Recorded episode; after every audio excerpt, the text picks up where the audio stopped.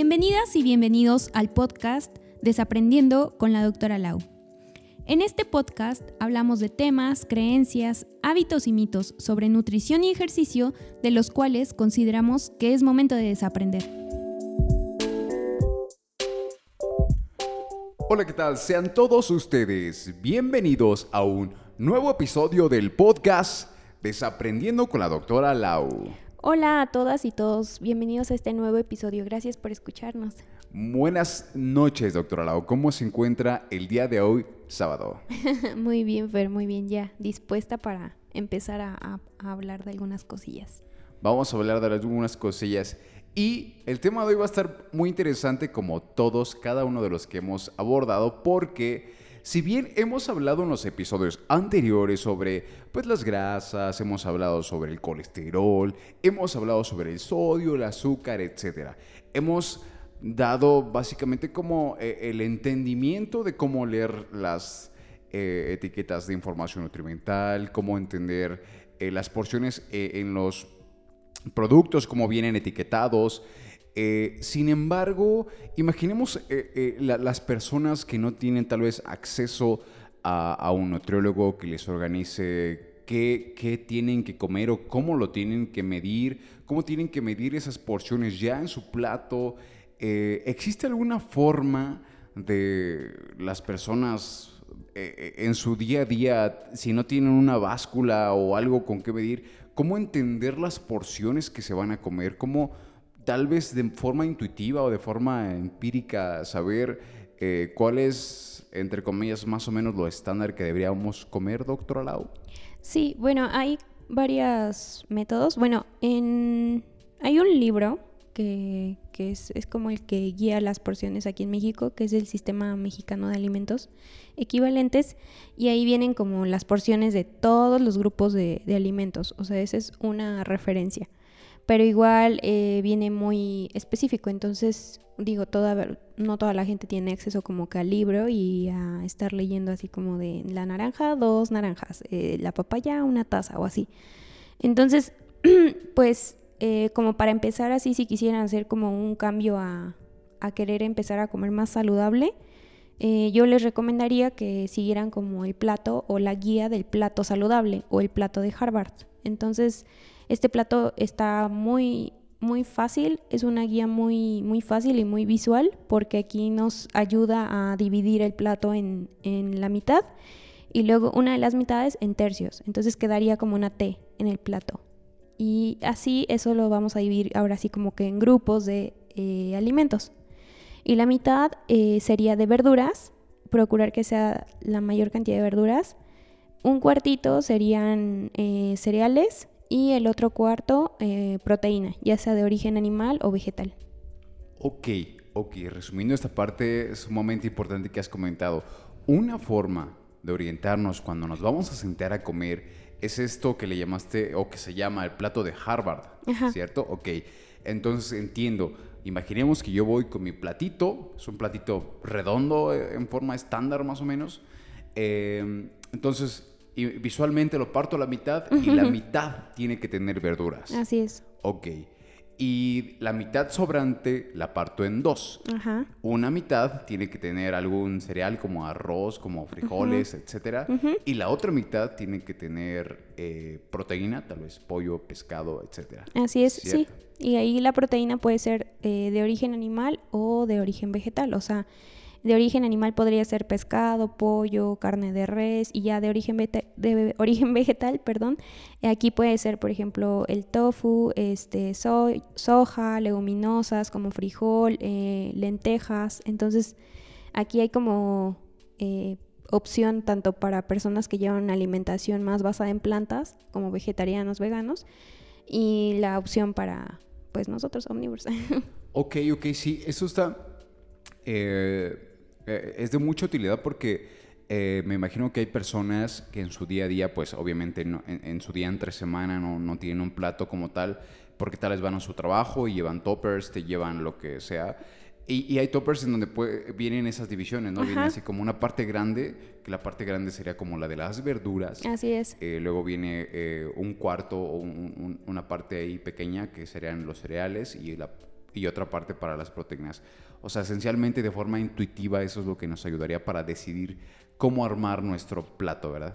Sí, y bueno, me parece una de las formas más sencillas porque, por ejemplo, aquí en México, eh, si vas a una cocina económica o a donde hay como comida corrida, eh, es muy fácil que nosotros nos pasemos como en cantidades de cereales o de carbohidratos porque eh, de entrada a veces te dan sopa y pues es sopa de pasta usualmente. A veces cuando es sopa de verduras, pues bueno, ya verduras a tu, a tu alimentación, pero casi siempre es sopa de pasta.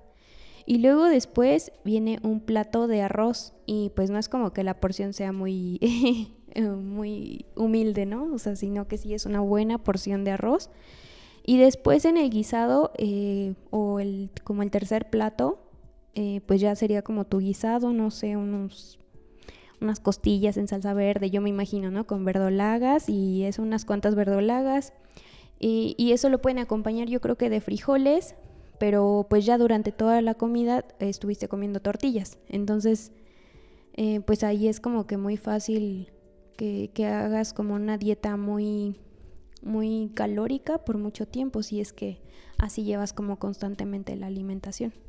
Sí, y fíjate que es, eh, así como lo narras, es como el estándar de lo que en común las personas comen, eh, porque suelen ponerle, sí, comer una sopa al principio y después viene este, el, guisado, pero viene acompañado de arroz y aparte dicen, ¿no tienes unos frijoles? Entonces le ponen frijoles y aparte comen dos, tres, cuatro tortillas. Entonces se hace una cantidad eh, importante de cereales en los cuales generan un desbalance en, lo que llamaríamos eh, saludable de alguna forma. Em, entonces lo que se recomienda, y, tal vez sí, suena un poco raro porque tal vez no forma parte de nuestra cultura como tal, pero sí poner a lo que comemos la mitad verduras.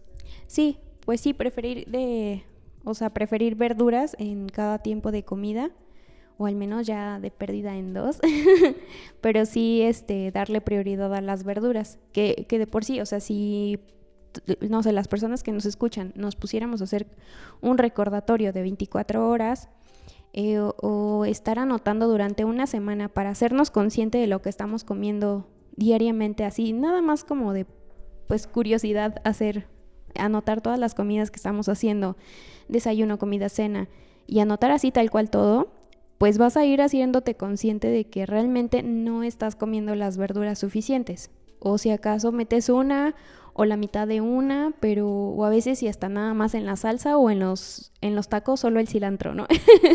Como este chiste que dicen a veces los pacientes que solo este el cilantro de los tacos, pero pues es real, o sea, sí sí llega a pasar que, que a veces ni en todo el día este incluyen una verdura. Entonces, eh, sí, o sea, sí darle prioridad a las verduras en, las comidas. Sí, pues ya lo tienen ahí, el gran consejo de la doctora Lau, eh, básicamente resumiendo, si no tienes tiempo de ir con un nutriólogo o, alguien que te organice tu, plan de alimentación, eh, el, el, básico, el que sirve para seguir es el plato de Harvard, el cual te dice la mitad de tu plato le vas a poner verduras, en una parte de esta mitad que queda y le vas a poner cereales como arroz, como frijoles, que comúnmente es lo que se come en México, no sé, en otros países, pero bueno. Eh, y la otra parte algo eh, de proteína. Sí, algo de proteína de origen animal, igual y en cada comida intentar que sea como esta, como este tipo de, de comida, ¿no? Y al menos irlo como implementando, o sea, si no lo solemos hacer, al menos intentar implementarlo en un tiempo de comida y vamos a empezar a ver cambios y, diferencias así en nuestro día a día. Obviamente no de un día para otro, pero sí, incluso hasta en la digestión puede que mejores porque pues si empiezas a meter verduras, eh, la fibra de la verdura pues te ayuda y llegan a tener mejor digestión. Sí, pasa muchas veces que hay problemas de digestión, pero bueno, si analizamos la parte de qué es lo que hemos estado comiendo, eh, pues bueno, posiblemente ahí esté la respuesta. Sin embargo, si le agregamos verduras a nuestra comida, al menos a un tiempo de las comidas, como dices, yo creo que vamos a mejorar bastante en esta parte. Sí, y ya, o sea, por ejemplo, si ya lo quisieran más específico de, ah, bueno, pero ¿cuánto nada más con ese cuartito? Pues no me lleno, o, bueno, ahí puedes meterle como dos cereales que vendrían a ser como dos veces ese, ese pedacito de, de cereales y dos veces la parte de las proteínas, pero sí meterle las verduras, o sea, para que no, no falten, que nunca falten. Y ya si quieren todavía más específico, pues ahí sí habría que ir como que ya con el profesional, con la nutrióloga, nutriólogo, pues para que este te diga, no, pues te tocan tantas porciones, te toca tanto de esto y así, ¿no? Igual para que no piensen que comer así es aburrido, porque se pueden preparar las verduras de muchas diferentes formas para que no se vuelva aburrido y te sigan gustando y te sigan se te sigan antojando. Entonces, para que no sean como que siempre el chayote hervido, siempre la zanahoria hervida. Entonces, se le puede dar variedad a la comida, claro que sí. Sí, y esa parte que comentas también creo que es muy relevante para las personas que nos escuchan porque eh, eh, me imagino que hay alguna parte de la población que piensa uh, que comer verduras, que comer saludable es hervir la verdura y ponerla en tu plato. Y así de simple, así de básico, así de, llamémosle, aburrido. Pero no, existe una inmensa gama de alternativas para poder preparar las verduras. Eh, en mi opinión, en mi opinión de Fernando, la doctora Lau ofrece unos menús geniales con verduras que dices, wow, oh my godness. Sí, sí, la verdad sí. Sí, intento que darles variedad y pues que vean que no es aburrido que sí pueden darle variedad, que pueden comer saludable, que pueden comer este fácil y, pues que no, no, lleva mucho tiempo. Habrá algunos que sí son como más este em, de un poquito más de tiempo, pero igual están deliciosos y llevan verduras, o sea, no, no, no se vuelve aburrido. Así es, así es, y, yo puedo dar fe de eso. sí, sí. Y es que hay que intentar como que hasta en los platillos que menos se te ocurra, por ejemplo aquí también mi mamá siempre está como innovando y no sé, a la pasta le mete verdura o al arroz le mete otra verdura que no sea, no sé, que le suelen poner zanahorias al, arroz o chícharos. Entonces, pues ahí le puedes poner como más o pimientos o elotes o calabacitas y entonces así le vas dando variedad igual tú a tu comida. O en la sopa de verduras, pues no comprar como que la que siempre viene mezclada y tú inventarte tu sopa de verduras en tu casa. O no sé, en las pastas igual meterle así este verduras, pimientos, calabazas, etcétera, ¿no? igual la tradicional este, ensalada, que en México dices ensalada y solo se les ocurre unas hojas de lechuga con unas rodajas de jitomate y ya, sal y limón. Y pues no es así, o sea, a la misma ensalada le puedes poner un poquito de pasta, un poquito de arroz, nopales, lechuga, jitomate, o sea, ahí puedes hacer como que todo tu mix y agregarle algún aderezo que puedes hacer tú en casa o si no tienes idea de aderezo, pues solo aceite de oliva, limón y sal y ya, o sea, no, no tiene mayor ciencia. Sí, aquí eh, básicamente esto que comentas es ponerle creatividad para que lo que comes en tu día a día no sea aburrido, para que cuando te vayas a comer tus verduras, eh, en el tiempo de tus comidas en el que lo vayas a hacer, realmente digas, wow, se me antoja esto que me voy a comer y no sea como, ok, herví verduras, ok, qué aburrido. No, no, no, sino que tiene que ser súper, súper eh, antojable. Y, y, yo lo, lo comento porque a mí me pasaba. Eh, bueno, en ocasiones me sigue pasando. Por cuestiones de tiempo, y bueno, eso ya es individual de cada quien. Eh, yo era de los que solo era como la verdura así simplona. Pero aquí la doctora Lau, por eso digo esto, tiene una creatividad enorme para para armar menús basados en verduras, que es, es genial y se vuelve divertido y, y es muy, muy antojable y muy delicioso. Sí, sí, hasta una frutita y le puedes poner y ya lo hace más dependiendo de la persona, pues igual los sabores que le gusten, ¿no? Pero sí, o sea, no hay como que se vuelva aburrido y, que no puedas, o sea, incluir la comida que te gusta eh, y que no, o sea, que no incluyas verduras, ¿no? O sea, puedes seguir comiendo lo que te gusta y seguir incluyendo verduras. Así es, así es. Pues ya lo tienen. El día de hoy, básicamente la idea era darles, si no tienen tiempo, si no tienen la, la, disponibilidad o lo que sea por eh, cualquier razón de asistir con un profesional, eh, el, el, plato de Harvard, lo que les acabamos de comentar, es lo que les sugerimos seguir. Eh, ya saben, ya lo repetí dos veces, va una tercera vez. Tienen un plato redondito, divídanlo a la mitad, la mitad grandota es em, de verduras, esa mitad restante la parten en dos y una lleva cereales y la otra lleva proteínas. Proteínas, sí. Y les voy a dar aquí otras opciones eh, muy rápidas. de cómo pueden medir también las porciones. O sea, si les dicen, no, pues tanta verdura, entonces, ¿cómo, cómo podrías tú medirlo? Y en este caso las verduras crudas, si son crudas, por ejemplo, pepino, este, jícama, zanahoria, betabel, no sé, eh, si van crudas, entonces se miden por tazas y serían dos tazas. Pero si ya van cocidas, entonces sería una taza. Entonces estas serían como las equivalencias en cuanto a verduras. Si hablamos de fruta, pues si es picada sería una taza. Y si es este por pieza, no sé, un plátano, pues una pieza mediana de plátano, una pieza mediana de manzana, una de mango, así. Em, en cuanto a cereales y leguminosas, que aquí entrarían, por ejemplo, arroz, pasta, frijoles, este, etcétera, amaranto, todo esto, avena, eh, pues sería media taza. O sea, aquí igual agarras una taza estándar de tu casa, no tampoco la súper grande extra jumbo de café, pero una taza medianita. Y la media taza, eso sería una porción de cereales o leguminosas. En el caso de productos de origen animal, eh, se puede hacer con la palma de la mano, y esto se puede dividir como por gramos. Pero para eh, cuestiones fáciles, si del tamaño de tu mano, o sea, desde la de arribita de la muñeca hasta la punta del dedo grande, o sea, eso se vendría a ser como tu porción que tocaría en un tiempo de comida. Y este, ya por de grasas y azúcares, em, en cuanto a aceite, mantequilla y mayonesa, sería una cucharadita chiquita como las de café. Y de crema, aderezo y azúcar, o mermeladas podría llegar hasta dos cucharaditas. Entonces, esto va a depender.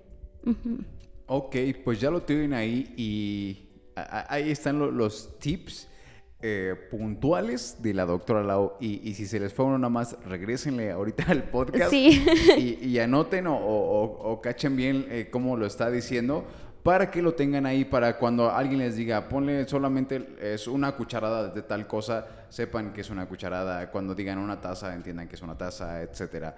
Y si tienen la posibilidad, que yo creo que, bueno, bastantes personas sí, lo pueden tener, eh, tenemos tazas estándar en la casa, esa es la medida estándar de una taza, lo que se refieren con una taza, o pueden adquirir tazas medidoras también, si, si quieren ser más pros, eh, pero pues con las tazas normales de la casa se puede. Sí, igual las tazas medidoras están súper accesibles. Creo que ya hasta en el Walmart las consiguen y no están como en más de 100 pesos. O sea, no.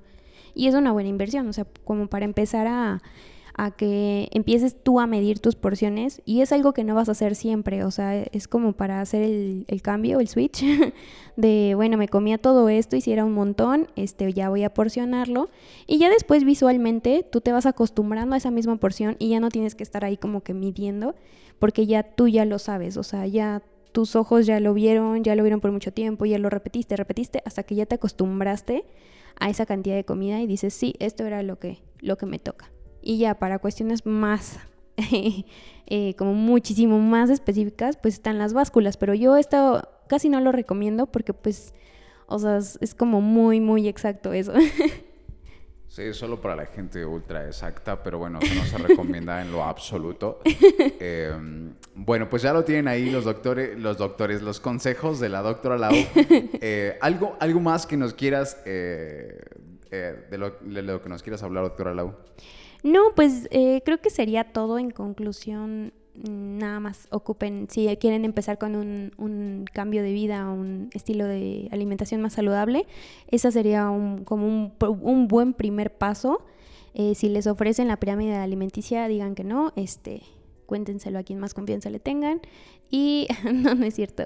y ocupen el plato para comer saludable mejor o el plato de Harvard. Ok, pues ya lo tienen ahí. Y de mi parte, pues eh, uno, de los pasos para poder eh, tal vez hacer ese cambio a, tratar de comer saludable o introducirse a este mundo de, ok, quiero empezar a ser más consciente en lo que como, es decir, comer inteligente, uno de los primeros pasos es medir, medir lo que te comes, medir todo lo que haces. Y una de las formas fáciles, intuitivas de hacerlo es esto que les acabamos de dar. Los tips de utilizar las tazas, eh, el plato de Harvard y estos tips que les dio la doctora Lau. Así que pues ya lo tienen ahí. Y pues bueno, sería todo de nuestra parte el día de hoy. Nos despedimos y nos vemos hasta la próxima. Bye. Bye.